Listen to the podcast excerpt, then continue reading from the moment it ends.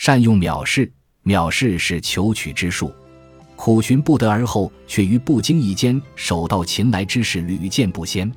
尘世之事是天国之事的影子，因而具备影随其形的特性。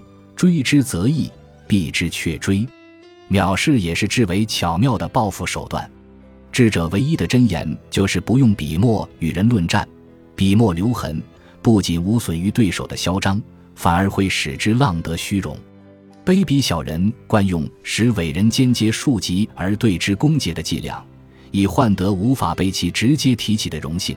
很多人，其名人对手倘若当初对其不予理睬，我们如今根本就不可能得闻其名。漠然处之是最好的报复，这样也就可以使之湮灭于其猥琐的尘埃之中。许多大胆狂徒都以为毁灭了世界的和历史的珍宝就能换得千古留名。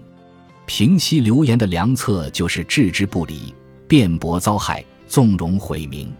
应该笑对对手，污秽的雾霾终会散去，因其毕竟不能遮没至善的光辉。